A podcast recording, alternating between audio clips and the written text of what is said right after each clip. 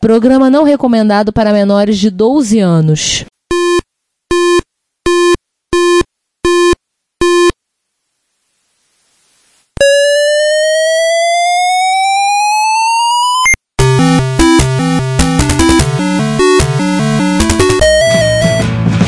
We bought it to help with your homework.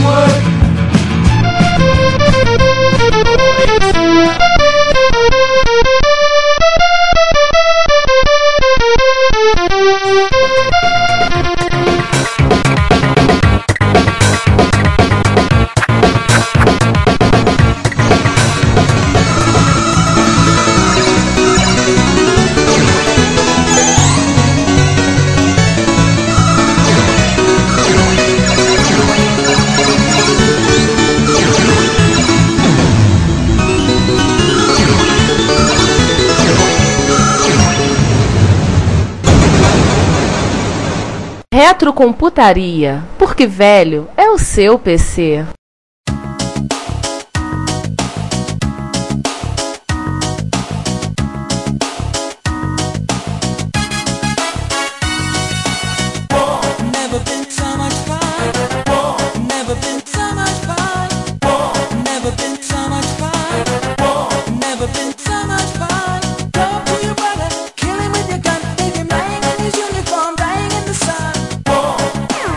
No, cenário europeu, nós temos a grande Psygnaus, que foi comprada pela Sony, virou Sony Studios, e que também, pelo visto, já subiu no telhado. Uma empresa muito importante para a Amiga. Ela desenvolveu o Shadow of the Beast, que ele virou Shadow praticamente um benchmark do Amiga. A Psygnosis a gente fez o obituário dela ah, no, no Plus há, há semanas atrás. Exatamente. É, há algum tempo a Sony encerrou as atividades da Psygnosis. Exato. Ou Sony London, como é chamado hoje em dia. É, A abertura era fantástica, né, cara? A abertura da Psygnosis Presents. Aham, a corujinha. Da Coruja, que teve jogo próprio, o Agony. É, todos os jogos da coisa. É o Agony, o Lemmings, O Blood Money, que é, que, que é uma das trilhas sonoras que você está escutando aqui no episódio. Wipeout. Wipeout. Wipeout, mais lá pro fim do Amigo, que também depois saiu em outras plataformas. Inclusive, é, hoje em dia é franquia da Sony. Era, né? Agora só da Sony. Lemix, que hoje em dia é, da- é da Sony, é uma franquia que teve três continuações, além dos portes para milhares outros sistemas. Era uma franquia da Psygnaus. Ah,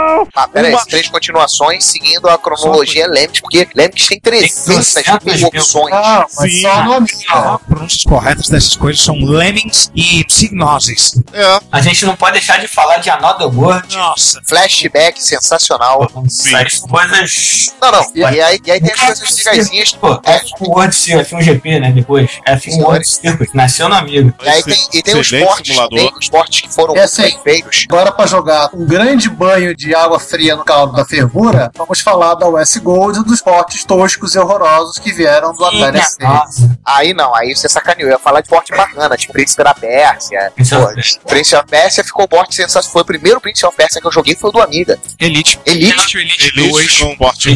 Frontier saiu pra ele. Pois é. Aquele tinha um jogo também de nave espacial, cara, que eh, a, a segunda versão dele até foi protagonizada com a Ginger Lynn Hawk, que era atriz pornô, Ai, caramba! que fez as cenas do jogo. É, deixa eu lembrar o nome dele, que o. o Wing ah, Commander. Wings Commander. Isso aí.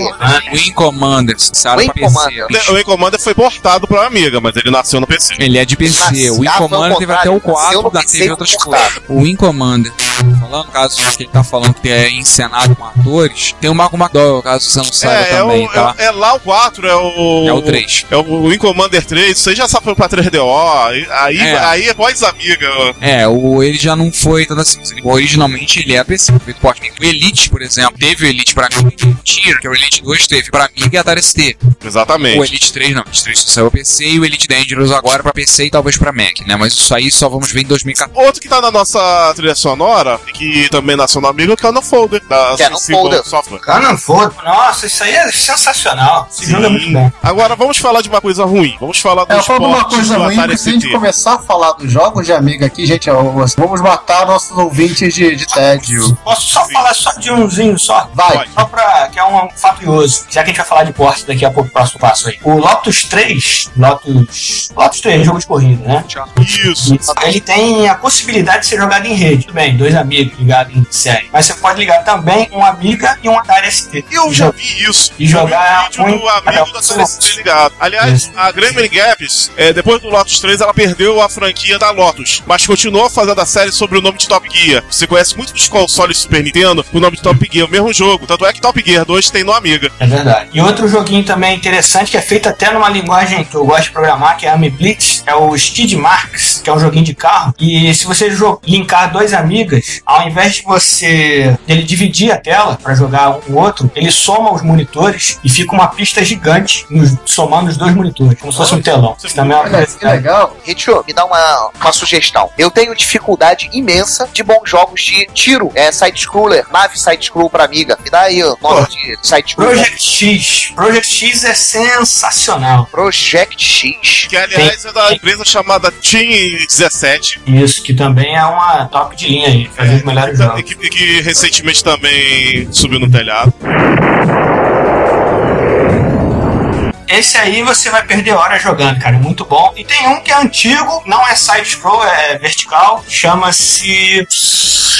Peraí, daqui a pouco deixa eu catar aqui. Enquanto Também- você caça, eu dou uma sugestão pro de um uh, shutting up que também não é vertical e que por acaso você conhece ele no PlayStation, mas ele não é da Psygnos.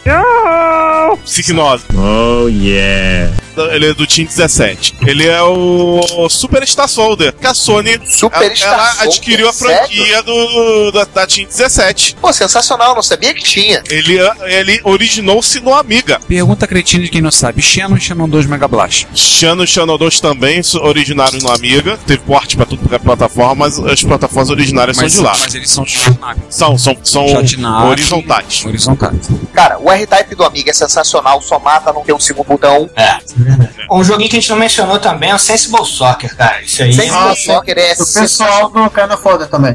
Aliás, é, falar da parte ruim, Qual dela? grandíssimo problema é que o Atari ST foi lançado antes do Amiga e era mais barato. Ele, no início da vida do Amiga e do Atari, ele se tornou mais popular. Com isso, os, e os desenvolvedores também quebravam a cabeça com os chips customizados do Amiga. O que aconte- acontecia? O Atari ST era mais fácil de programar e eles faziam jogos pensando no Atari ST e depois portando no Amiga. Resultado, muito jogo ficava abaixo da, da, da qualidade desejada pelos Nossa. usuários de Amiga.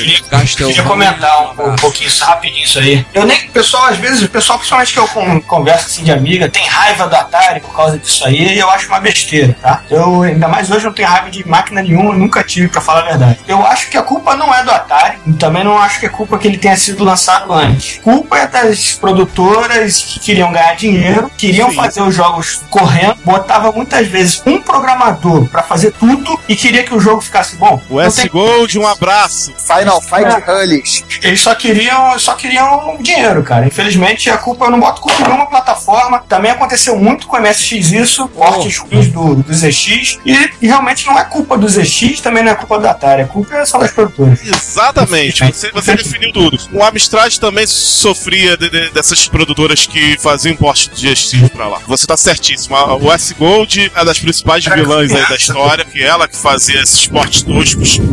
Campeã. O S-Gold é campeã de porte E ela matava jogos da Capcom e da Sega, sensacionais no arcade, sensacionais nos consoles, horríveis no amigo. João. Ghost, Ghost Goblin Ô. João, João, Sander e Hit. Então agora eu vou matar é vocês. Vai bem. vou matar também a Commodore. Porque esse tem o assunto de, dos jogos de Amiga também vamos deixar para um próximo episódio. Beleza. É Muita porque coisa. senão é, é muito Ah, tá, assunto. E assim, vamos falar do, do Fahrenheit 042994. O dia que o pessoal deu, não deu até amanhã na, na fábrica da Commodore. Sacanagem. Até nunca. Se vocês olharem, Até tem uma nunca. foto na série que teve na história do Amiga, que foi publicado no Ars Técnica, tem uma foto da entrada da Commodore com a bandeira americana meio pau. É, eles puseram Caraca. meio pau a bandeira no dia. Tem um vídeo na internet no YouTube do último dia, o cara entrou filmando, é meio deprimente, mas dá pra ver lá a fábrica vazia.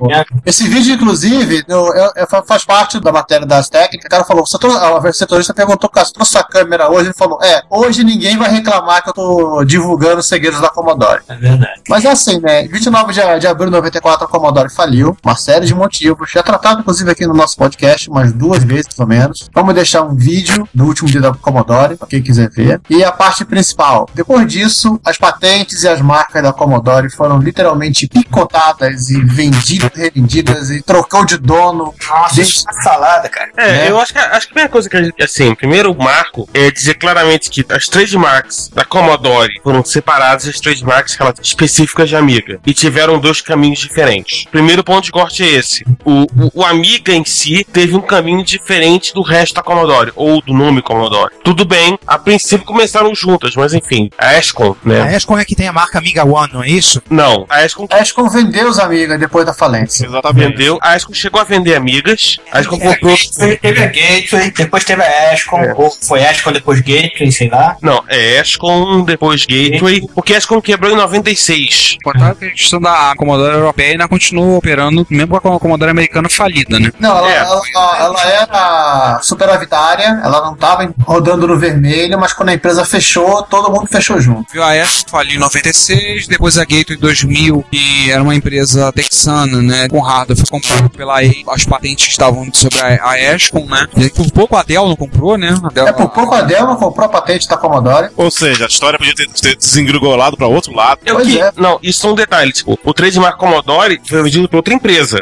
Foi vendido para a Tully Computers. Ela não tinha nada a ver com a Amiga, tinha nada a ver com Commodore. Que é a dona da, da Honda Commodore 64, né? É, que, que, que agora foi vendida uma outra empresa que assumiu o nome Commodore International. Que é a atual Commodore International. É, e até pouco tempo tínhamos a tal da Commodore LLC, né? A Commodore USA LLC. Isso. Tava querendo rena- renascer com a amiga e morreu também. A história poderia ter sido diferente se na época que a Commodore resolveu comprar o Amiga, a Sony tivesse aceitado, ou a Apple. Naquele momento ali, é que deveria ter sido diferente. Mas, Pois é. paciência. aí teve depois teve agora a Imperium, né, Isso aí, boa, Ricardo. Mas a Império tem a marca do Amigo S, né? Amiga OS 4. Isso, Amigo S4. O, o Amiga OS 3 tá na atual Amiga Incorporated. Isso. E até os Kickstarters ainda estão sob domínio, né? Ainda não pode ser distribuído, não, já tá registrado. É, inclusive o tiozinho lá da, da Individual Computers ele teve que fazer um acordo para facilitar a vida dele, né? Poder acrescentar o Kickstart embutido já na- nas, nas aceleradoras dele. Não, olha só. Peraí, peraí, peraí, peraí, peraí. Os Kickstarts não estão embutidos nas aceleradoras. Aí, calma. Tô dizendo que ele, ele fez um acordo para poder fazer isso. Ah, tá. É porque você. Poder fazer isso legalmente. Sim.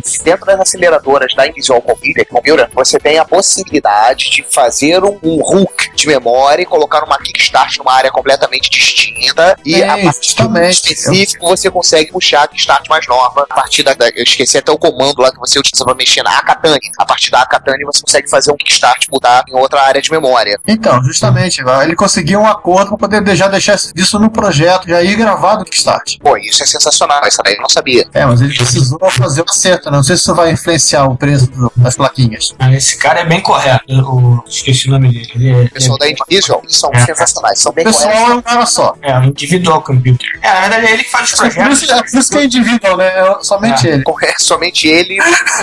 E a, e a única vez que ele dependeu de outra pessoa pra fazer alguma coisa, deu um atraso danado. Tava muito ocupado, ele precisou de, uma, de um programador pra fazer o firmware da Infusion K2 e demorou pra burro porque não, não dependia dele. O que sobrou, né? O resto dos montados, o espólio da Commodore, que é uma amiga, pra assim dizer, é uma, uma coisa que parece uma novela. É um troço assunto até meio chato de discutir, porque às vezes você tá falando e de repente uma empresa comprou a marca. Eu acho que esse troço só vai acabar quando as marcas caducarem. mesmo. Concordo. Então vamos trocar um Demo- Vamos pra Democenes. Vamos ver o que que ficou de legado do Amiga, né? É. Primeiro, Legal, legal. coisa do demo, demo não demo, vocês estão pensando, a casa da demonstração, só. O Amiga, assim, é a máquina por excelência para trabalhar com demos. Todo mundo que viu, todo mundo babou com demos de Amiga, eventos, em pessoal fazendo demonstrações uma amiga tava no Brasil, ficava olhar, caramba, a máquina faz isso tudo, uau! É, realmente é isso mesmo. Acho que o grande legal das comunidades em geral é, é a união, né? O pessoal se juntar pra fazer as coisas e tudo mais, os encontros, como tem a MST Rio. Isso aqui é o legal. Na época que o Amiga era forte, digamos assim, isso acontecia muito, muito mesmo, principalmente na Europa. Tinha mega encontro. E todo mundo levava um demo e queria mostrar o que, que tinha feito. Então, o legado que tem de demo é graças à, à comunidade em si, né? De o pessoal querer mostrar o que, que pode fazer, o que, sabe fazer. O primeiro software pra Amiga foi um demo, né? A Bossa Ball. Pois é. É verdade, é verdade. Inclusive, assim, inclusive você tem nos, campeonatos atuais, nós temos as competições em que o Amiga SS ele participa no Old School e os Amiga AGA participam como categorias individuais, como se fosse É. uma plataforma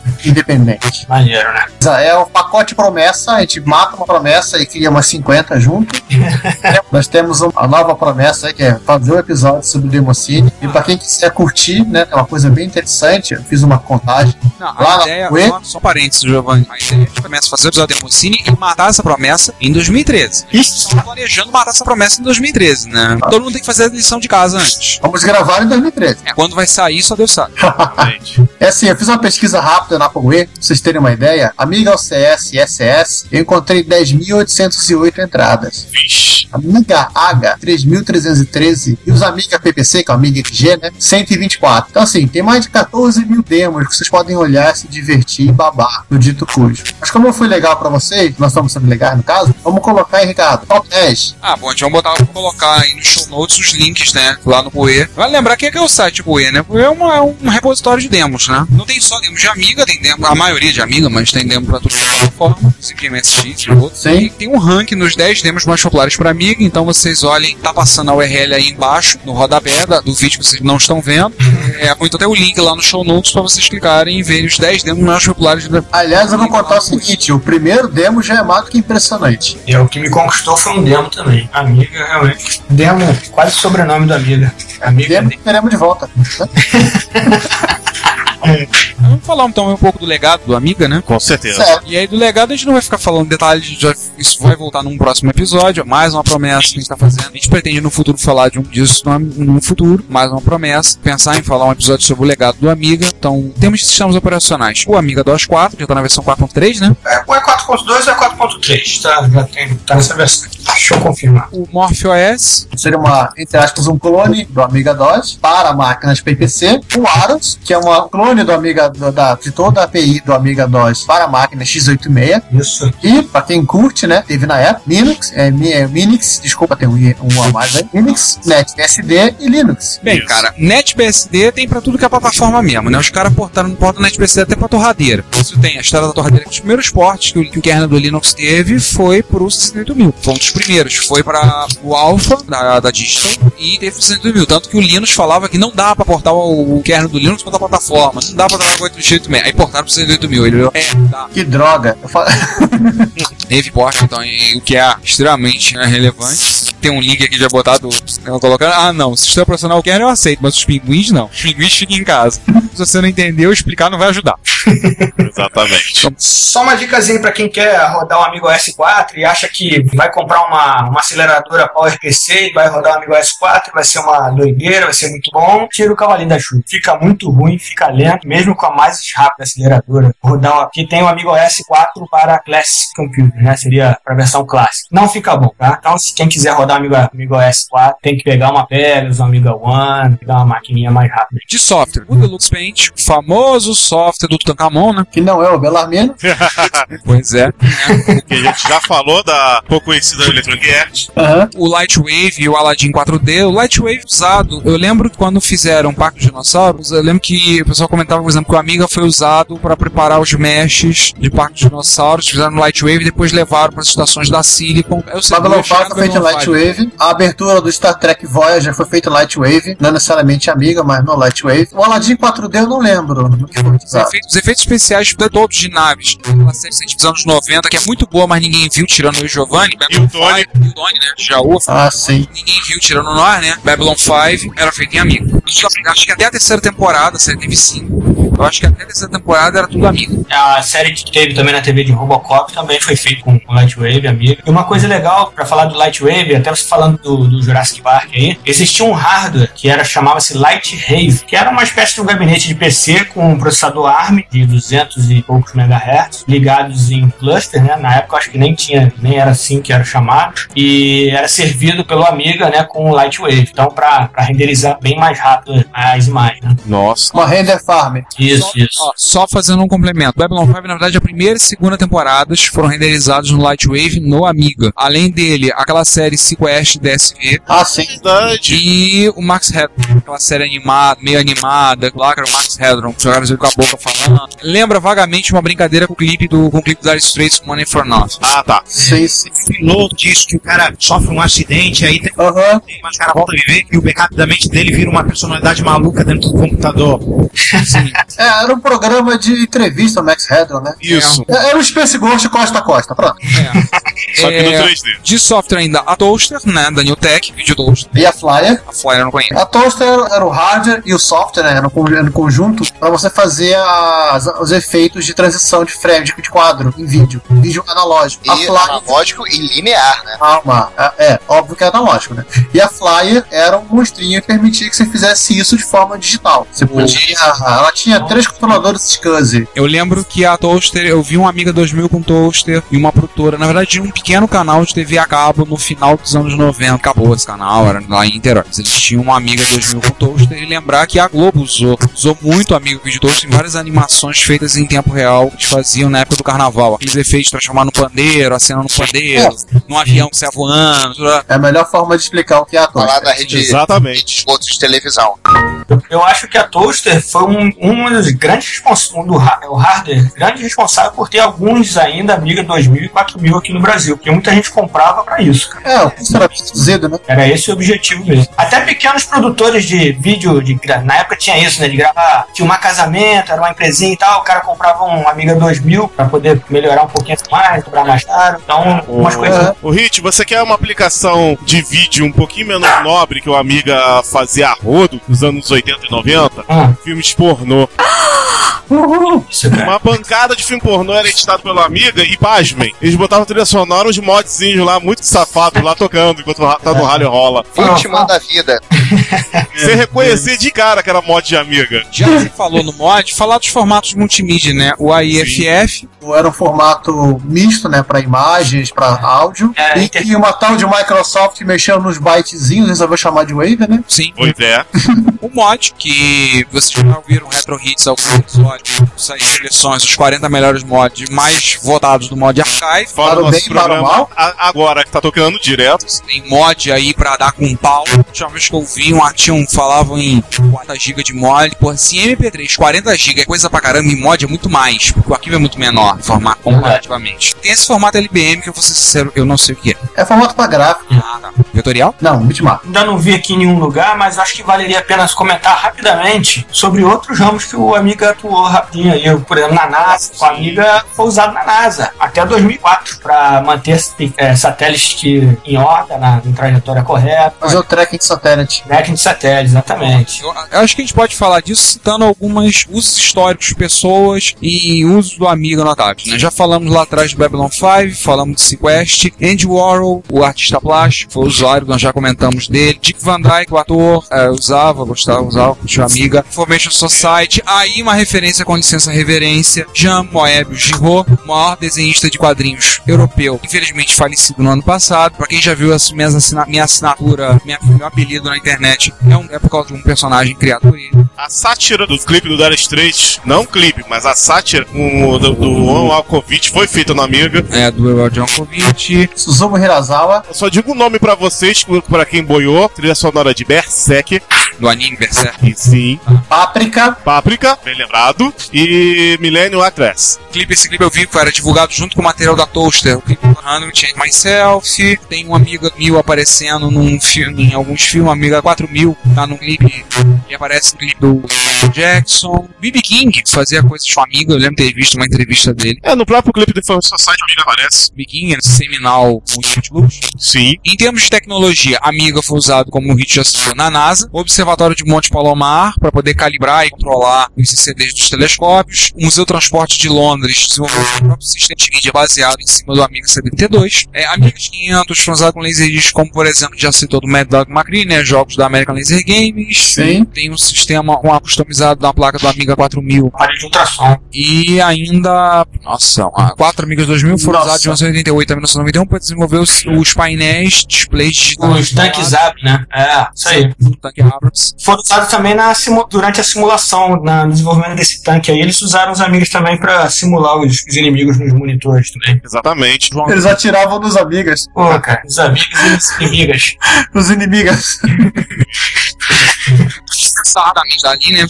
A gente cortou vários. Sarradamente Sabrina, a única personagem de quadrinhos que usa o microclássico. Giovanni, você que é fã da Sabrina do trabalho do Eric Schwartz, comenta rapidinho aí. É, o Eric Schwartz é um desenhista que não sei se ele ainda usa o Amiga, mas ele usou bastante para animação, para gráfico de desenho bitmap normal. Em 96 ele começou a fazer um quadrinho, a personagem é a Sabrina, né, que é uma gambá, e ela tem um Amiga 1200 totalmente tunado. Tem uma Cybervision, tem monitorzão, acesso à internet é com a amiga dela e coisas assim, né. A tirinha continua, né? Até hoje. A tirinha continua até hoje. Inclusive, se der, a gente separa algumas tirinhas que tem a citação ao amiga. Inclusive, o namorado dela falando que, que ele não sabe o que é uma amiga, mas ele teve um Atari 800. então, a comunidade dos usuários de Amiga, acho que isso aí o Hit também pode falar muito bem. Vamos lá, comunidade. É, a gente já falou, né, de software, de, a gente já falou mais de hardware, né? Software até que o pessoal se baseia mais em demos, né? O pessoal gosta de fazer são os demos, os mods. Sim. Eu, particularmente, gosto de programar, tô fazendo umas coisinhas aí, quem sabe algum dia sai alguma coisinha legal aí. Ah, é, o Fala próprio rapidamente. Amiblitz que você tá usando, né? Pô, eu tô usando o Blitz agora, tem um pessoal lá da Alemanha que tá dando suporte. Depois que o Blitz Basic saiu, ficou só no PC, né? O pessoal lá da Alemanha pegou o Blitz Basic, a produtora liberou os códigos, autorizou, só não podia usar o mesmo nome, porque eles continuam fabricando, produzindo o Blitz Basic PC. A gente batizaram de AmiBlitz, que tá na versão 3 e é muito legal. Tem uma ideia legal, código rápido, acesso chips customizados. É bem interessante. Quem quiser dar uma olhadinha lá no Labyrinth, é só conferir. Eu dei uma olhadinha, fiquei muito interessado, muito interessante. Os recursos são muito bons. Uma outra coisa também que eu queria falar é o seguinte: assim como no, em máquinas clássicas como a MSX, o Amiga também está recebendo jogos novos da comunidade. E eu destaco dois projetos recentes, são dois portes de jogos que não ficaram bons no Amiga, que estão refazendo versões dignas do Final Fight e do Castlevania. É verdade. Castlevania a gente falou no, no Retro Computaria Plus, nós falamos do, nós falamos do. Castlevania. Então, quem teve a oportunidade de ver, a gente falou dele. E o Final Fight, que está até mais avançado que o Castlevania, o desenvolvimento, tem dois players simultâneos tri- e trilha sonora no jogo junto com, com o FX, que o antigo não tinha. Além da jogabilidade bem melhor e o jogo tá bem mais rápido. Não, não, o Castlevania original do Amiga era, era muito feio, cara. Ele perdia de balde Do MSX. pro Sim. MSX. E o Final Fight era muito tosco. Assim, gente, Não, entre Final Castle- Castlevania é uma lindo. pessoa. Ô, gente, entre o Castlevania do Amiga e do Commodore 64, eu jogo do Commodore 64. Ah, sem dúvida, o Commodore 64 é jogável.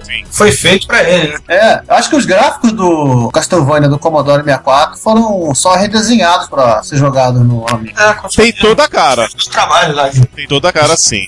Assim, também lembrar que tem navegador web, tem outras aplicações sendo desenvolvidas, somente para os novos sistemas operacionais, né? E assim como acontece também com os, outros micros clássicos, o Amiga tem revista, tem revista. específicas para ele, Ah, é verdade. Inclusive lista brasileira, minha gente. online e em papel. Tudo bem, em alguns idiomas que a gente não faz a menor ideia do que significa, mas tem em papel. É, tem algumas edições novas aí da Amiga Format.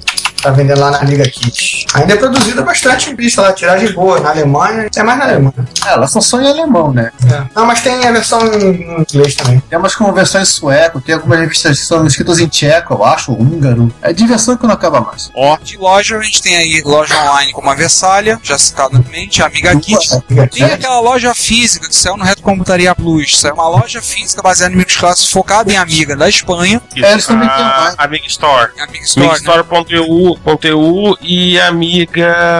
Não, não. Mas é a loja fo- focada em Amiga, mas também vende outros micros clássicos. É, e eles também têm a versão online deles. Tanto a Amiga Kit quanto Versalha mandam pro Brasil na boa. Aceitam PayPal e todo o resto. Tranquilo. Olha aí. Ou seja, se você quer perder seu dinheiro para os alemães da Versalhes, você quer incrementar seu amiga, sinta-se à vontade. Pode usar o PayPal, o PayPal não reclama. E aliás, é o seguinte, gente: se você achar que os sites de venda são muito cheios de picareta, você pode recorrer ao MBay, comunidade vendendo uma comunidade. Exatamente. Também, É, também é cheio de picareta, mas nego mete a mão. também é cheio de picareta, Não, não. mas tudo bem. Não, o MBay tem gente tranquila lá, cara. Eu Não, gente que tem pontuação, tem pontuação lá, Tem, só tem, você tem. confirmar lá. Eu já comprei lá algumas vezes sem reclamações. E às vezes tem uma, tem uma, tem uma, umas, umas, umas, umas promoções, uma, não promoções, né, mas tem umas ofertas muito boas no MBay. Ah, e, tem- e no MBay vende todas as linhas. Tem É, não é só amiga, tá, gente? tem outras coisas lá. Apesar do nome, né? Mas é que nem macro, tem que ter carteirinha pra entrar. Isso aí. E então, gente, finalizando o nosso programa que já tá chicante, tá em 5 mil partes. O mais longo podcast já gravado em toda a história da humanidade. Nunca antes na história desse país foi feito um podcast tão longo. Foi gravado um podcast tão longo, né, companheiros? Não, gente, e só lembrando que a gente nem. Tipo, eu acho que a gente nem chegou no meio do assunto. Não, Exatamente. nem arranhamos. Nem arranhamos a casca ainda. Tem muita coisa de amiga ainda pra se falar. Nós voltaremos no futuro a falar de um episódio, É, voltar melhor a vamos falar legado voltando. do Amiga. Sim. Voltaremos a falar, falar de Amiga no Brasil, é nossa intenção. Vamos fazer episódio só de Amiga no Brasil. Legal. E com certeza o nosso convidado, Ritio, já está convidado, convidadíssimo Será, para será um prazer, será um prazer. retornar esse papo excelente. E também deveremos ter algum, talvez, falar talvez do imbróglio. Quem tá, cada um, patentes e coisas relacionadas. Reputação. Não, patentes relacionadas ao amigo. Ah, só uma Talvez a amiga. gente venha fazer alguma coisa no futuro. Mas claro, vai ser um episódio extremamente depressivo. Um episódio Ó. que a gente vai ter que fazer com alguns advogados explicando tudo. Vai entender Patavina, Datavênia. gente, então a gente fica por aqui. Vamos nos despedindo. Começando com o, o César. Bom dia, boa tarde, boa noite. Fiquei quieto porque, enfim, tem. Também tive uma aula de, de amiga. Mas a gente volta no próximo episódio falando, sabe, sei lá do que. Com certeza. Juan. Bom, gente, obrigado por participarem. Obrigado mais uma vez por me dar a oportunidade de estar aqui. Sou, sou outro picão, assim como o Ricardo e assim como o César. Meu conhecimento de amiga multiplicou-se por um bilhão com esse episódio. Foi muito bom ter um guru de amiga para nos iluminar. Obrigado, Ritio. E tchau. Giovanni. Oi, gente, até mais aí. Pelo que vocês perceberam, nós só arranhamos a ponta do iceberg. Outros episódios sobre a amiga virarão no futuro. Com certeza. Ricardo. É, não tem muito o que falar, não, gente. Vocês podem ter certeza que dá um trabalho do de corno pra editar isso tudo. Ó. Tá? Eles ouvirão provavelmente esse episódio em umas 15 partes. Mas de qualquer forma, valeu a pena. Sim. Até aqui valeu muito, muito bom, gostei muito, muito obrigado a todos os envolvidos, parabéns a todos os envolvidos, obrigado ao Ritmo por ter estar participando numa situação que não está muito favorável a ele, mas está podendo participar nesse episódio, muito obrigado. Como disse o Juan, fomos iluminados por sua sabedoria amiguenta e voltamos no próximo episódio. Sim. Até mais. Sander. Prazer falar com vocês novamente. Eu já era introduzido nesse mundo amigo, mas nem de perto eu tenho o, o conhecimento de causa, tal como o Ritmo, né? Eu sou amigueiro não de paixão, sou amigueiro de curioso. De paixão ainda sou MSX zero, mas é bacana conhe- conhecer coisas novas. Mesmo, mesmo hoje, já tendo amiga já há bastante tempo, eu conheci coisas novas graças ao Ritmo. Ele é a minha referência de tirador. Quando eu tô com problema aqui, ele é o cara, é pra ele que eu ligo. Prazer novamente estar com vocês. Até a próxima. E Hit, considerações finais pra você. Antes de mais nada, também eu quero te agradecer. Muito obrigado. Você elucidou, deu curiosidades que eu não sabia. Algumas muito engraçadas de passagem. Quer se despedir, deixar aí seu recado? Alguma, alguma consideração final? Pô, eu só queria agradecer primeiro na oportunidade de participar, foi muito legal. Agradeço os elogios aí, vocês exageraram bastante. Nem de longe eu sou É seguro que que a vocês gente falaram. legal, depois você contribui, depois você dá um, bota um, bota um dinheirinho na, na caixinha. Ah, entendi. Então tá bom. Entendi, agora entendi. Ah, mas foi um prazer realmente participar. Tá? Ô, Juan, olha aí o MSX aí, rapaz.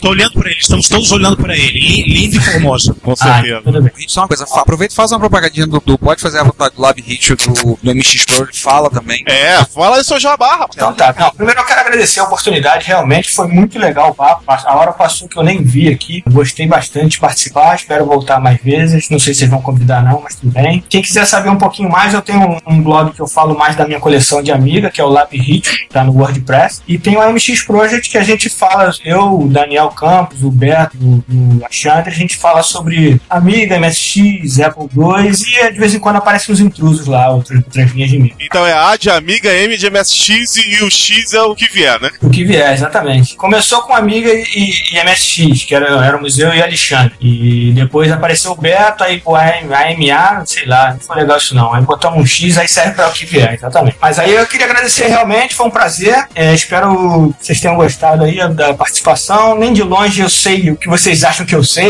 isso aí foi só uma, uma palhinha, realmente. Agradeço realmente, muito obrigado. Eu- nós que agradecemos vocês. Então, gente, eu, João, fecho por aqui. Espero que vocês tenham gostado desse programa. O primeiro de muitos que vão ter aí mais no futuro sobre a Amiga. Até lá. Tchau, tchau. Até mais, gente. Valeu, galera. Valeu. Fui. Fui.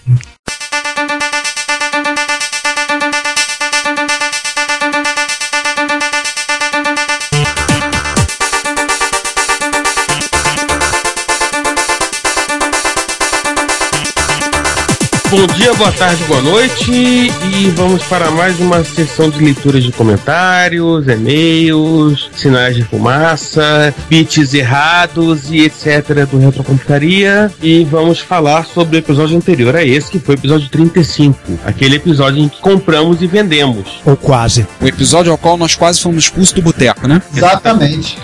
Com direito a sniper beat e tudo.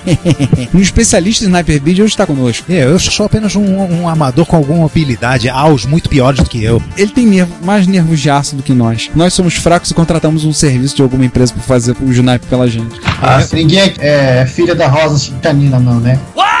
Ruge Rosa Xanin. É uma sniper do Exército Vermelho. Ai, Jesus. Ela, ela teve só o simpático apelido de o terror oculto da Prússia Oriental.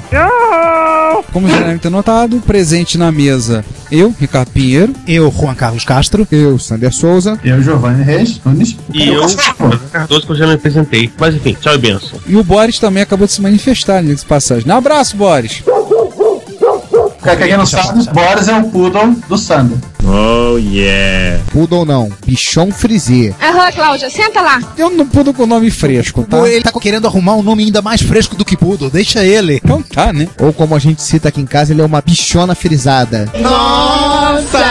Meu Deus. Então nós vamos ler os comentários do episódio 35, partes A, B e C. Nós comentamos, falando sobre leilões e a loucura que temos hoje em dia com o pessoal pagando fortunas por itens que não valem isso tudo e a confusão que está sendo no mercado. Nosso primeiro papo de boteco. Pelo menos oficial. Sim. E comentamos com o primeiro comentário do Gessel, da Assunção Júnior. Vale lembrar Júnior, que nós conhecemos no encontro de Ribeirão Preto, nós conhecemos o senhor Gessel Assunção Sênior. Então, um abraço aos dois, Gessel. E ele comentou uma coisa que nós lemos na ação de comentários. O Manchester Baby foi o primeiro computador de arquitetura von Neumann do mundo, tendo uma memória única para dados e para programas. Ele foi construído para testar um novo tipo de memória principal, o Williams Tube, que por acaso, quem viu a apresentação que eu coloquei sobre o Museu Nacional da Computação de Bletchley, tem um Williams Tube numa prateleira lá identificado. Essa forma que não era com memória de massa. Ele era baby porque era muito limitado. Depois de validado o circuito, seria cons- construído o computador de verdade, o Manchester Mark I. A gente falou umas coisas do Matthew Broderick ele citou. Vocês nunca viram os filmes do Matthew Broderick, como Feitiço de Áquila, Godzilla, Os Produtores, Roubo nas Alturas, Mulheres Perfeitas, o Inspetor Bugiganga? Ok, vou admitir, nem eu vi o pentelho. Esse ninguém viu. Eu ainda tô tentando apagar o Godzilla da minha memória.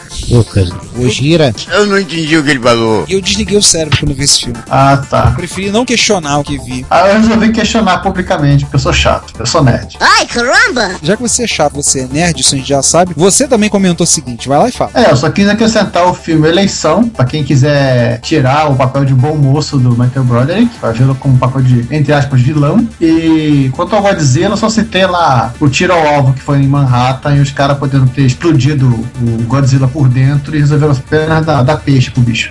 E seguindo, E o nosso amigo Emiliano Fraga, manda um recado aqui pra nós, né? Agradece pelo post, muito legal. E cita que o assunto é deveras subjetivo. De fato, como demonstrado por vocês no Papo de Boteco, que faz uma pessoa se interessar por um Fusca, um Mazda System, ou seja lá um MSX, hoje em dia, com certeza não são pensamentos lastreados por lógica e racionalidade. Eu melhor do que ninguém sei disso.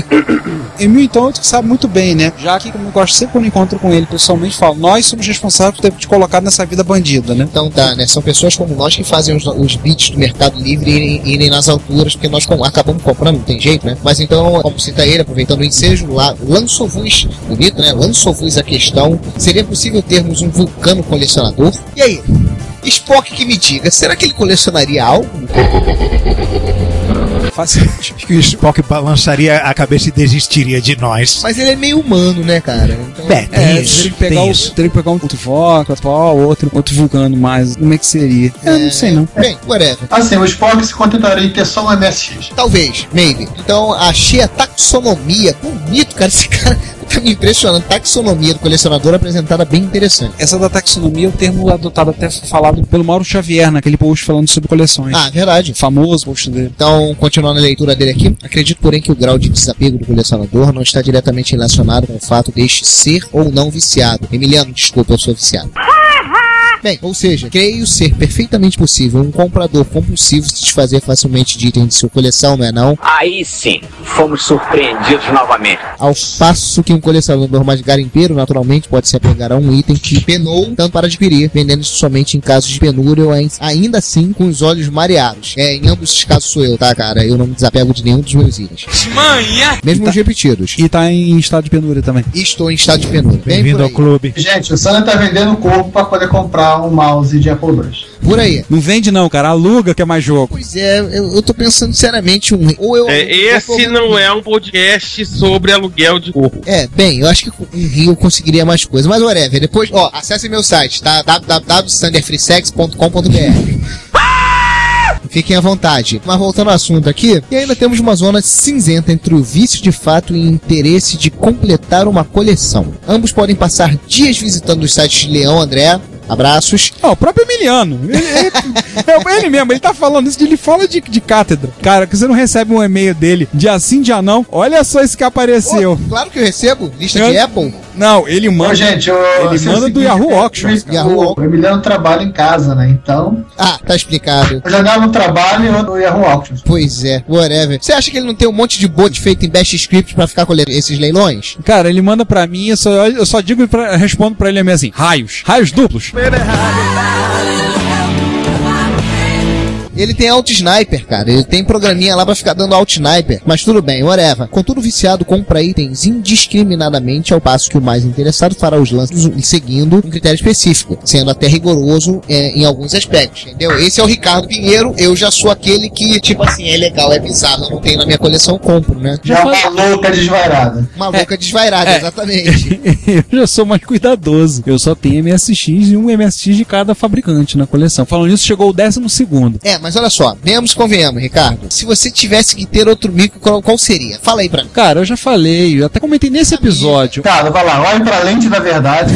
Fala que Não. você gostaria de ter uma Não. amiga Aga. Três micros que eu, que eu tenho simpatia que eu gostaria de ter se eu pudesse tempo em casa me mexer. Seria um Amiga 1200, um Apple II GS e um Atari 800 XL. Não, Juan, desculpa, eu não tenho interesse em ter um coco não, tá?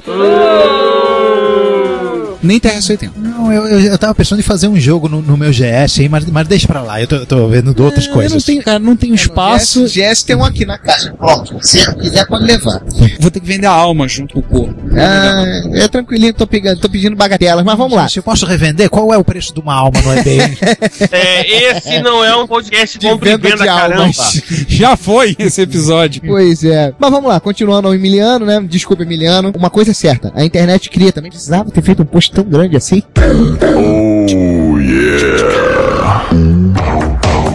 Uma coisa é certa, a, a internet cria uma sensação de oportunidade perdida muito forte nas pessoas. Quando as compras ou leilões de itens colecionáveis eram restritas a um meio físico, isto é, feiras, bazares, blá blá blá blá blá blá blá blá blá, Blá, blá, blá. o ato de sair de casa um dia específico da semana para tentar uma compra destas, por si só era um evento com um forte viés social, que exigia inclusive um certo planejamento do comprador. A internet coloca as coisas on the fly e de forma completamente impessoal. Os itens estão sendo vendidos nesse exato momento e você você sim pode estar perdendo aquele negócio da China, literalmente. Acho que o computador na China. Gente já falou da China, não, né? Teve algum computador bizarro lá? Só o MPF-12 e o MC1000. Tá, esse daí eu lembrava, mas. Hong Kong, Taiwan, Vou né? procurar, tá aí, vou procurar pra uma pauta nossa. Computadores bizarros da cena chinesa. Boa, vou procurar pra uma pauta nossa. Sabe, é, eles piratearam o Apple II, só isso. É o MPF2, né? Não, eles piratearam o Apple II. Eles faziam. Não, né? MPF é outra história. Não, eles faziam cópia do, do Apple II Plus, do Apple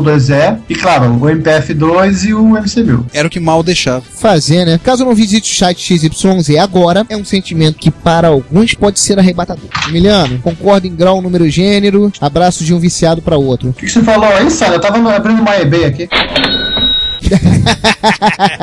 Engraçado, o meu não sai daqui do Amibay, do Yahoo Auctions, né? Não tem jeito, ele não sai e. Daí nós vamos para comentários da parte B. Tive dois comentários, mais um comentário do Emiliano. Vamos resumir o comentário do Emiliano, porque senão vamos ter que fazer um episódio só pra ele. Olá novamente, estou de passagem aqui no boteco, vindo da mercearia da esquina. Deixa eu falar rapidinho antes que a patroa reclame da demora. Em tempo, o advento da telefonia celular foi um marco desestimulante nas paradas de boteco. Exatamente. De forma muito lúdica, vocês abordam a formação do mercado de colecionáveis com seus oportunistas atravessadores, enganados enganadores. Vocês mataram a questão quando estabeleceram um paralelo ao perfil socioeconômico do colecionador e aquilo que desperta seu interesse de acordo com sua faixa etária. Para alguns, faixa otária. Boa essa. Aproveito para lançar uma sugestão. Vocês mencionaram casos extremos de picuinhas e rivalidade entre grupos de usuários com casos de destruição de Commodore 64 fãs de Spectre e vice-versa. Federation Against Commodore, né? O grupo lá dos grupos lá de MSX.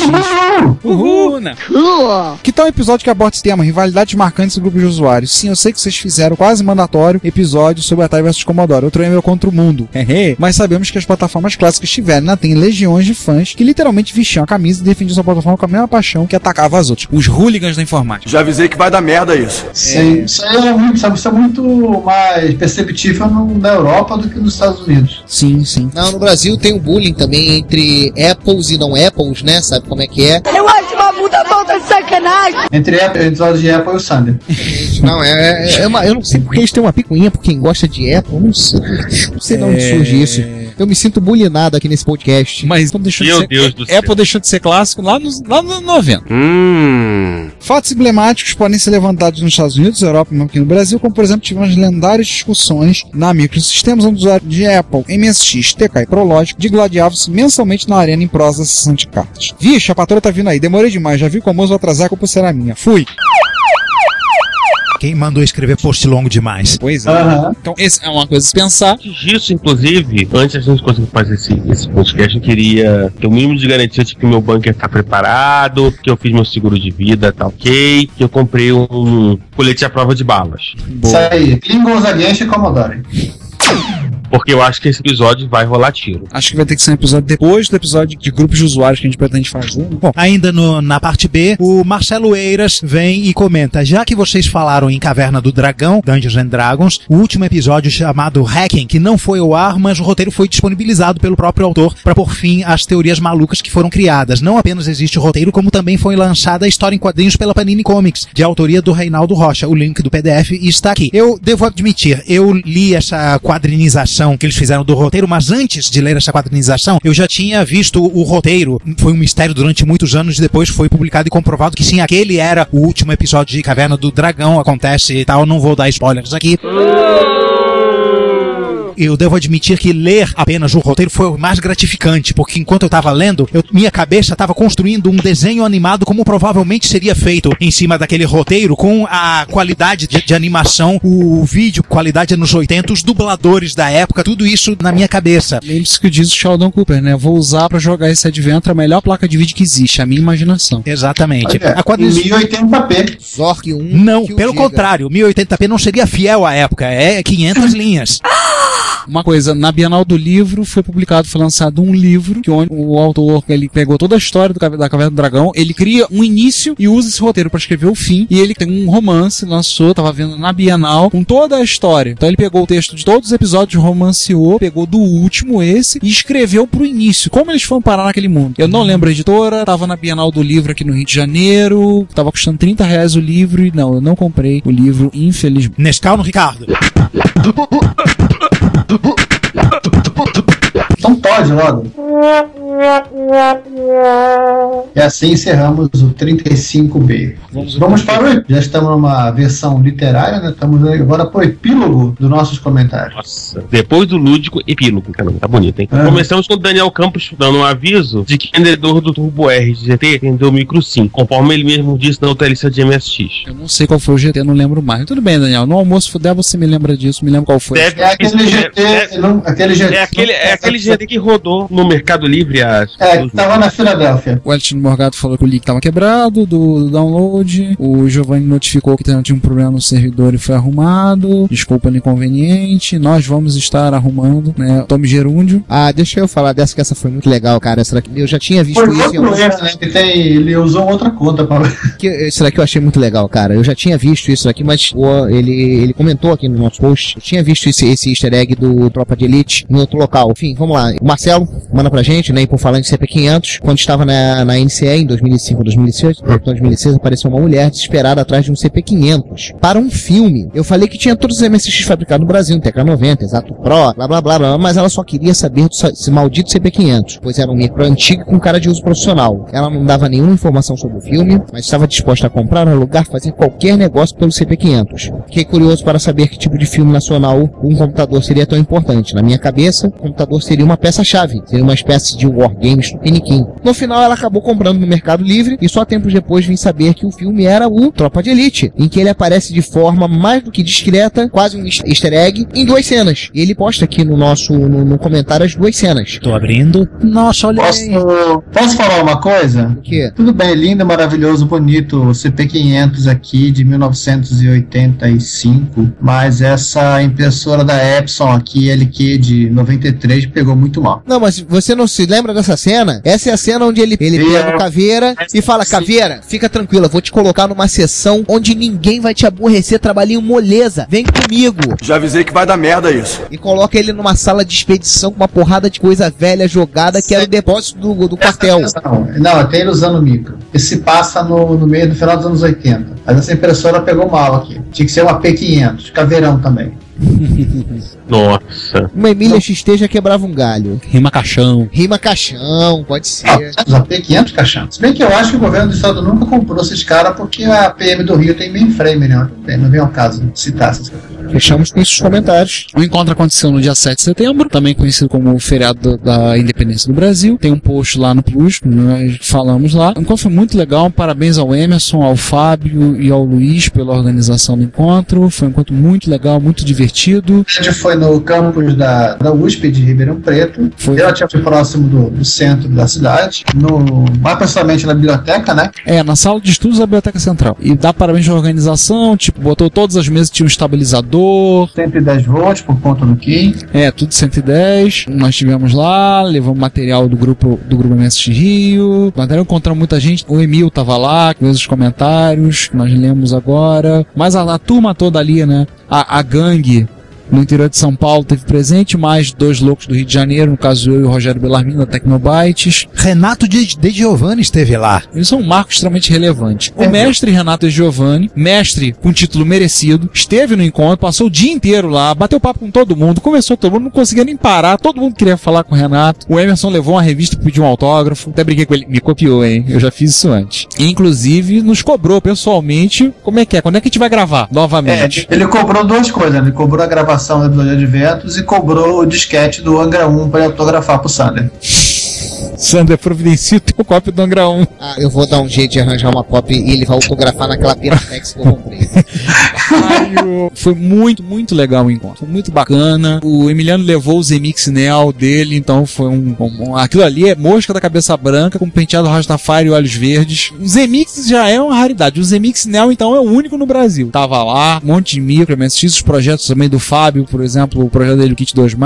O Luiz levou a placa dele de rede, projeto que ele tem desenvolvido, a Optonet. Com... A ULO TK90X. Sim, ele também levou a ULO TK90X pra mostrar, pra, pra mostrar como tava. Como Nós derrubamos um mito mito. Sim, derrubamos um mito que vocês podem ver, não vamos falar, vocês já devem ter visto lá no Plus, mas todo mundo já viu que rendeu um bocado de comentário. Ah, ainda tá rendendo. Tinha uma vez que eu li, tinham 19 comentários. Foi destruído mais um mito da história, mais uma vez provado o Gradiente copia tudo. Foi muito legal. Gradiente copies everything. Vou dizer pra vocês que Ribeirão Preto é uma cidade simpática, bacana, eu gostei. Quanto por conta de, da facilidade de ida. Tudo bem. No eu- Botafogo de Ribeirão Preto. É, eu não cheguei no campo do Botafogo de Ribeirão Preto. No próximo encontro talvez eu queira ir. Mas a gente, lá- a gente conheceu o lado pobre e o lado rico da cidade. O lado pobre é um lado com qualquer um, mas o lado rico tem concessionária de Porsche, Mini, Cooper e uma concessionária de usados que a gente viu na fachada. Uma Lamborghini e um Shelby. É usado, qual o problema? É, né? Usado, né? Tirando isso, eu achei bem legal o encontro lá, uma cidade bacana, acesso fácil, um voo de uma hora e meia na Passamedo, turbo hélice, que ao contrário do que alguns dizem, não bate asas, foi tranquilo, um pouco mais barulhento que o Ah, normal. mas a TR é legal. Você deve ter o quê? TR-42? A TR-72. TR-72 é legal. Minha esposa diz que não tem, tem pavor de avião pequeno, só gosta agora de avião e avião grande. Eu falei, beleza. Ah, sim. Você vai agora no A380 pra tudo que é lugar. Ah, avião grande tem mais sensação de segurança. Eu falei, ah, ah, maior não quer dizer nada não. Ricardo, Ricardo, Constellation, no mínimo. É, é, Constellation. Classe Constellation. Eu virei pra ele e falei assim: não, não, isso não é sinal maior, é mais seguro. Você não viu o Helicarrier da Shield no Vingadores? É grande pra cacete, ele treca as É, carinhas. tem que falar pra ela que a força da gravidade puxa os grandes e puxa os pequenos. Pois é, tem nada desse negócio não. Então, assim, mas foi muito legal, hein? Gostei pra caramba. O pessoal já ficou muito satisfeito. Já vão marcar pro ano que vem mais um. Já estão no Bora Marcar. Vamos ver. Espero que todos possam, possam ir participar, prestigiar também. Quem estiver por perto, o Ribeirão Preto não é tão longe. Em quanto tempo vocês rodaram de pra chegar em Ribeirão, Giovanni? Ribeirão foram três horas, mais ou menos. É, não é tão longe assim. É, que te veio tranquilo, sem, sem desespero, não era o Galpão que estava no volante. Assim, é, o que, o que mata mais são os pedágios. Tem uma hora na, que é na, na estrada eles mudam a placa, em vez de ter assim, último pedágio antes do retorno, tem último retorno antes do pedágio. Prestigiamos um dos pontos turísticos de Ribeirão Preto, o Bar Pinguim. Final da, como eles dizem, né? Ir a Ribeirão, não ir ao Pinguim é como ir a Roma e não ver o Papa. Tudo bem, eu fui a Roma e não vi o Papa. E daí? Mas o Bar Pinguim é muito bacana, assim, bar legal, pessoal. Não conseguimos ver o chopeduto, né? Acho que o chopeduto tá desativado. Pra quem não sabe, é porque havia uma piada que dizia que tinha um duto, uma tubulação que vinha da, da fábrica da Antártica a quatro quarteirões de distância do bar, tinha uma tubulação que vinha direto da fábrica pro bar. Aí, Uau. quando a fábrica fechou, a gente veio começar a piada e dizer, droga, a gente vai ter, que- ter que encher de concreto esse tubo agora. Esperamos Emerson e Fábio e Luiz, muito bacana o encontro, parabéns, foi muito, dias muito agradáveis que tivemos, espero que tenham outros e a gente vai prestigiar. Então, senhores. Nós matamos os demais de tédio. Não, Eu tô, porque como eu não estive em Ribeirão Preto, eu me dediquei a ouvir. Eu estou na mesma situação. De novo, Igualmente. Dá uma olhadinha no álbum de fotos que eu linkei lá no post. Eu subi mais umas três ou quatro fotos, tava no celular que eu tinha tirado. A hélice do ATR-2 parada no ar. Lá e a foto que diz pra você ver como é que o bar pinguim eles são cautelosos com os detalhes. Eu tirei, a, apontei a câmera pro chão e bati uma foto. Dá uma olhadinha nas fotos lá pra ver como é que foi o encontro. Tem vídeo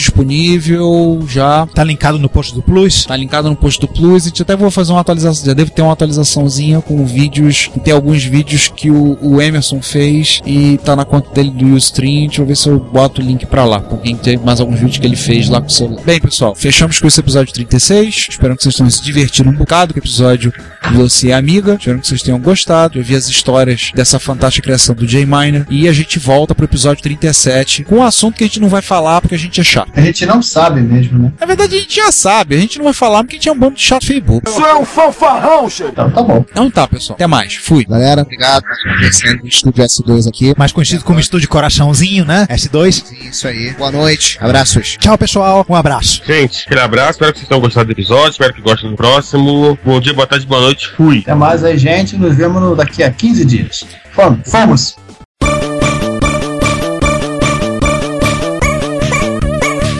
Bem, gente, pra quem achava que a gente não ia falar nada da Retroview, vamos falar, né? É? É bom, né, de vez em quando. No dia 17 de agosto de 2013, ou como diria o Vinícius Kevin, 2000 e Olivia Wilde, é, vai ser viciado em house assim, lá não, não sei aonde, né? Lá na Terra da Bengala. No novo local do evento, no Colégio Grambel, e é um, ali não sei exatamente, é, um- é um vórtice entre Maracanã, Tijuca e Praça da Bandeira. É como aquele voz que tem entre Cascadura, Campinho Madureira? Sim. Gente Eu já- acho que é nem Maracanã, cara. É, mas eu já vi buscas e o pessoal encontrando que era dizendo que era a Praça da Bandeira. Mas Enfim, quem, quem mora lá, por favor, manda um e-mail pra gente. Diga, ó, eu moro no bairro X. Pra gente, alguém dos Correios, por favor, nos tira essa dúvida. Ou isso. É, tinha que descobrir o CEP e fazer a pesquisa. Então, o evento aconteceu lá, a segunda Retro Rio. Ironicamente, muito curiosamente, a gente teve várias máquinas que foram levadas e muita máquina diferente da primeira. Por exemplo, na primeira a gente teve CP500, nessa não teve. Na primeira teve Atari 800, nessa não teve. Teve Apple II, nessa não teve. Commodore 64, nessa não teve. Mas versão nessa tivemos FM Towns, X68000, Amstrad, um NEC PC 8801. Tivemos uma variedade muito grande. Apareceu um Power Mac G3. Tivemos uma variedade de equipamentos muito grande. Tivemos um BIB, Tivemos um BIB, um um BBC FM7. um FM7. Eu diria que a diversidade ali foi entre japonês e inglês. um Motel Aquários. Be Matel Aquário e tivemos um MC1000 usando um celular de acessório, né? Um celular Ei, é uma vocês- unidade de SD. Ei, vocês esqueceram de falar do TI 99/4. Sim, teve uma barra 4A e dois MSX que compareceram. Um MSX da Yamaha barra Alamiya, tocando música em MIDI, em estéreo, tudo, e um MSX da National com impressor embutido. Faltou só- só citar também, se você achou que já tem máquina o suficiente, tivemos também alguns portáteis. Sim, a mesa dos portáteis foi tudo, foi muito legal. Tinha um Amstrad NC 200, né? 100? NC 100, o Dolphin DTR 1, você logo foi essa máquina. É, Ah, também eu fiquei passado. um TAN de 102 e um Cassiopeia. Então, assim, maiores detalhes, visitem o Reto Computaria Plus, vejam as fotos. Tem fotos pra caramba já publicadas, alguns vídeos que o pessoal fez. Tem algumas coisas muito curiosas que apareceram e foram rodados. Por exemplo, o MSX foi ligado num projetor, então teve a oportunidade do pessoal de jogar pinguinha de vento na parede. Teve o. Calma, não jogar o cartucho na parede. Não, É. meu cartucho não. Jogar na parede a imagem projetar. Sim. Oh yeah. Tivemos o PC 8801 tirando as dúvidas sobre o Andoroginos. Podemos falar que é o jogo favorito do Sander? Claro. Sim. E pior que é mesmo. Pior que ele admitiu lá no evento. É, é realmente um dos jogos preferidos dele. Pois é, nunca me enganou. Não foi, não é trollagem, gente. Pois Dessa é. vez não estamos zoando. A E olha, piada já está totalmente pronta. e olha que ele bebe pouca água dessa NASA, hein? Aham. Ó, tivemos É Game Over do Amstrad CPC. Sim. Game Over é o nome do jogo, pra quem não sabe. Não, o Game Over tinha pra MSX também. É, não é, não é que pusemos um Perel pra jogar um jogo aleatório. O nome do jogo é Game Over mesmo. Exatamente. Outra coisa também que nós tivemos: o primeiro Thunder Force rodando tanto no PC 88 quanto no FM7. É uma série que é muito famosa em videogames, principalmente videogame da Sega. Teve versões no Mega Drive, do o 2, o 3 e o 4. Teve o Saturno, teve o 5, junto com, com o primeiro PlayStation. O PlayStation 2 teve o 6. Mas o primeiro Thunder Force todo mundo perguntava: da onde é essa máquina? E agora a gente responde: é do PC 88 e do FM7. A gente estava esquecendo de citar uma máquina que foi trazida no final do encontro foi exposto. Um NEZ8000. Aê!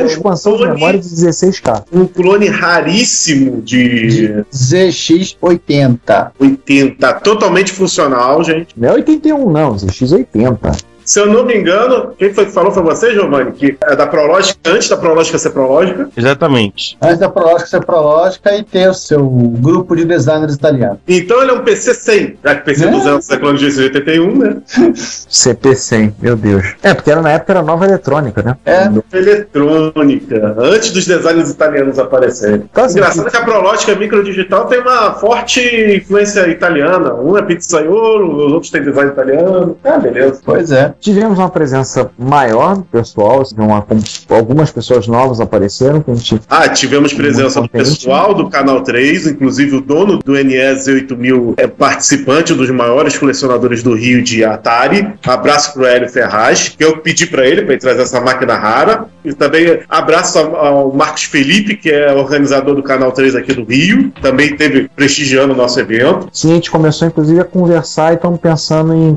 encontros juntos. Tipo no Game RJ, a participação do Retrocomputaria, então que vai divulgar. Vai ter coisa aí, sabe? É, que os mano é truta, sabe? Os mano é truta, tudo passa e a gente tá conversando aí, estamos vendo aí que vai rolar umas paradas aí. Aliás, o rapaz também que trouxe o Mac G3, Pedro Nicodemos, também abraço pra ele, é, ele também é do pessoal que ele coleciona, o Canal 3 e tudo mais. Ah, bacana. Seja, e ainda teve- tivemos o Fábio Leal também, ou seja, tivemos uma participação nessa edição do povo do Canal 3. Não, muito bacana. A gente teve gente nova aparecendo. Infelizmente, alguns não puderam estar, mas tivemos gente nova aparecendo. Agradecer desde já de antemão a professora Rosângela, ao Rafael, que é professor na instituição. E E muito... cá entre nós foi nosso garoto propaganda com a instituição, né? A história foi curiosíssima. Quando eu entrei em contato e o SESC avisou a gente que não poderia mais fazer um encontro nas dependências do SESC, foi com bastante antecedência. Tem uns quatro meses. Nós estamos gravando isso no final de agosto, quase cinco meses, final de março. E aí a gente começou a ver, eu entrei em contato com a professora Rosângela por causa de uma lista de software livre, que ela participa também. Conversei com ela sobre a possibilidade, já que eles tinham cedido espaço, tinham feito eventos lá. Conversei, falamos de custo, tudo. Ela disse que podia, vamos vir aqui para dar uma olhada. Fui eu e o Juan para examinar, ver o local, bater um papo, conversar. E encontrei o Rafael no corredor, ela falou, apresentou, ele olhou para mim, disse, eu tô lembrando de você. Aí eu falei, e eu pensei, eu também tô lembrando dele.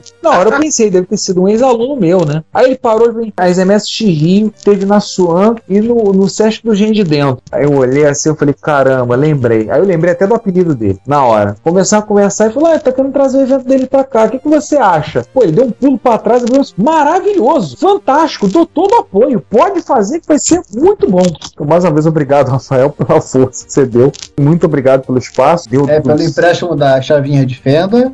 Devolveram a Empréstimo. chavinha de fenda dele? Devolvemos, calma. Ah, tá. Ah, ufa. E também pro empréstimo do, do computador pra, sobre a palestra, que a gente vai falar daqui a pouco. Sim, Sim, é. a Rosângela pelo café. Projetor também. É, infelizmente, não sei se alguém arrumou um isqueiro pra ela, né? mas conseguiram arrumar duas pedrinhas, ela tava precisando de um isqueiro. Tudo correndo bem, então, em outubro, MSX Rio do fim do ano, que será no dia 19 de outubro, será lá no, no colégio novamente. Provavelmente vão ver uma sala, pra- uma outra sala, não que a sala que a gente ficou é muito ruim, pelo contrário, ela é ótima, só que ela tem um problema que são três andares de subida, né? E não tem elevador lá, é. Então, conforme vocês viram no vídeo, né, os nerds gordinhos fazerem um pouco de ginástica carregando as caixas pra cima e pra baixo. E para lembrar que na próxima vez levar um computador mais leve. Né, Sander? FM Taos pesa que é o. Pesa mais que a carga do pecado, vou te contar. Ô, Ah, pena. praga, ô, praga de máquina pesada. As máquinas são fantásticas. Agradecer a todos que vieram, todos que participaram. Ano que vem tem mais. Estamos vendo a possibilidade, o Juan já levantou a bandeira de fazer uma, fazer duas no ano. Falei, calma, vai com calma. Mas a ideia é interessante. Sim, mas claro que a gente tem que também levar em conta tem um custo aí que tem que ser acertado. Última coisa a falar, comentário da Retrovia. Alguém vocês querem comentar alguma coisa? Sobre a Retro Rio? Não, foi bem legal. A única parte chata foi o cartão de memória do NC100 que resolveu é, boicotar, fazer um potresto e perdi os dados. Tinha bastante coisa interessante, até joguinho pro NC100 lá dentro. E que foi no, culpa dos Black Bloc. Eu tenho que comentar o clone Fudeba dos Space Invaders com barquinhos. é, Space Battleship Yamato, tá? Putz, grilo. E Shizaki deu duas piruetas no tubo. E o Rally CH, E o Rally sem H. clone de Pac-Man. Jogos, jogos espetaculares da MC1000, né? Cara, vieram da China, que tá querendo o quê? E a- Naquela época a China era mais tosca do que é hoje. Então, É, eles melhoraram muito, gente. Muito mesmo. Também tenho que acrescentar que o, a- além do, MS, do teu MSX, o, o X meu foi, também foi ligado ao módulo MIDI. Sim, Da rola de, se eu não me engano. um MT-32. é, vindo do Sander, tinha que ser da Roland mesmo. Oi, oi. Pois é, comentários pra fazer. Ah, teve também alguns, algumas pessoas é, vendendo e trocando. Aliás, o César, co- como é que ficou o negócio daquele Amiga? Ah, aquele Amiga 600? É, eu pensei que aquele Amiga 600 não fosse de outra pessoa, não fosse teu. Eu botei o Amiga 600 pra vender no sábado à noite. Sim. No- na sexta noite, aliás. E aí acabou batendo um rolo com o Tabajara e chegou tudo direitinho. Tá aqui e lá. Muito bom. Eu peguei um, um HP200LX e ele pegou o Amiga 600. Ah, beleza. Bom é que chegou, o amigo. Não, chegou, chegou, não, chegou tudo direitinho. Aí, César, vamos lá, Spectrum também? Não, não. Eu, na verdade, tenho, tenho com uma vergonha na cara e, e essa, essa questão da, de serial, né? USB serial e ficar, e ficar, ficar brincando de, de serial. Mas enfim, bola pra frente. A gente pode fechar falando do- da palestra? Vai lá. Já é. Vai que é tua. Eu não vou tent- tentar não falar muito do assunto, porque a gente já fez, mas no mês de julho, eu e a minha senhora, eu odeio esse termo senhora, eu e minha Senhora. esposa... Era senhora. Europa. É senhora. É, tá. Eu e minha esposa, eu e a madame que me acompanha, a louca que me atura, fizemos uma viagem à Europa. Nós fizemos, fomos a cinco países: Itália, Suíça, França, Espanha e Inglaterra. Tá fora da ordem. A gente passou. Eu vou depois botar no meu blog, já tô começando a subir fotos da viagem. Calma, gente, são mais de 4 mil. Depois a gente já tem os links lá no Reto Plus, mas o que tem muito a ver com a gente que eu apresentei lá. Um dos dias eu tava na Inglaterra, eu visitei o Olimpo. Eu fui ao The National Museum of Computing, que fica em- na cidade de Bletchley, numa instalação militar conhecida na Segunda Guerra Mundial como Bletchley Park, onde trabalhou Alan Turing, Sir Alan Turing trabalhou, a Casa dos Quebradores de Código. Rodando com as máquinas Colossus, eles quebraram os códigos dos nazistas durante a Segunda Guerra Mundial. Eu tive visitando esse museu,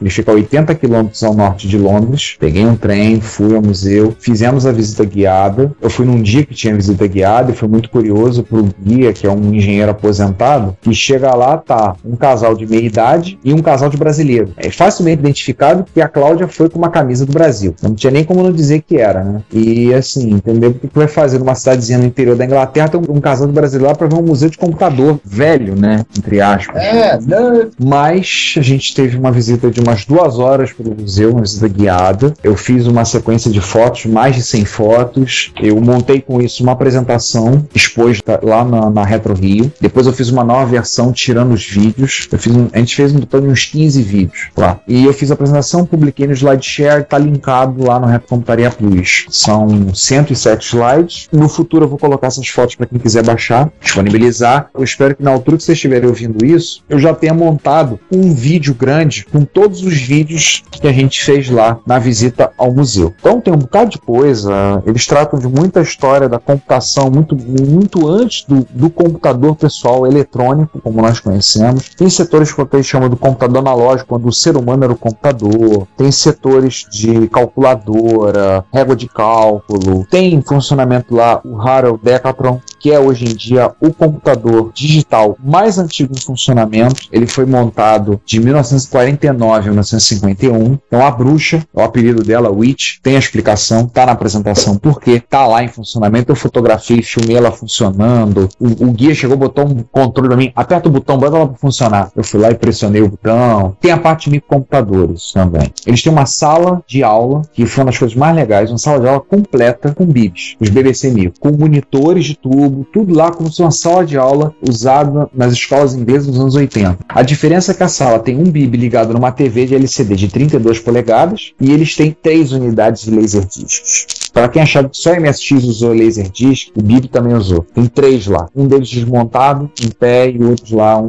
em funcionamento. E eles dizem que eles têm eventos para a comunidade, como o Summer Bytes, e eles dão aula de programação basic para criança. Crianças de 7, 8, 9 anos. E o mais curioso, as crianças vão, programam, brincam e adoram. Porque às vezes tem dificuldade para tirar as crianças de lá que as crianças querem ficar. Adoram programar, ficar brincando de programar em base. Traz uma certa esperança para que haja uma geração aí de fuçadores, não seja só a nossa. Há uma certa esperança para isso futuro. Eu achei isso fantástico. Então, eles têm muita coisa, servo muito grande. Queria levar um Hot Beat, um MSX da Char Brasil, para doar para eles. Só que eu entrei em contato com eles antes sobre o museu e disseram agradecer, mas disseram, olha, a gente não tem como receber, porque a gente está até o teto de doação. Eu não tenho de guardar. Passamos um tempo muito bacana, muita foto, vocês vão poder ver na apresentação, os vídeos depois eu vou colocar. O processo de identificação da minha esposa continua a toque de caixa, né? No momento que eu virei, eu virei pra ela e perguntei, tá gostando? Aí ela, tô adorando, tô achando um barato, mas você não é da área, eu sou da área. Ah, mas tá muito legal isso aqui. Eu tô imaginando o pessoal. E aí o pessoal ela se refere à comunidade de MSX do Rio de Janeiro, o pessoal do Rap Computador. Tô imaginando o pessoal, começou a estar aqui, você vai vibrar aqui, adorar. Ela gostou, assim. Então digo que o museu serviu o seu propósito. Fez uma pessoa que não é da área, afinal, ela é professora de português, mas ela gostou, gostou muito. É uma visita muito bacana. O sistema de, de transporte público na Inglaterra é um motivo de inveja. Funciona fantasticamente bem. A comida não, a comida é horrorosa. Algumas coisas funcionam muito bem, outras nem tanto. É uma visita que vale muito a pena. Eu, eu gostei muito de ter ido e recomendo a todos que puderem visitem, vejam a apresentação, vejam o vídeo. Se tiver algum encontro, tiver por lá, quiser perguntar alguma coisa do museu, eu explico. Visitem o site tnmoc.org e dê uma olhadinha lá, ver o que vocês acham.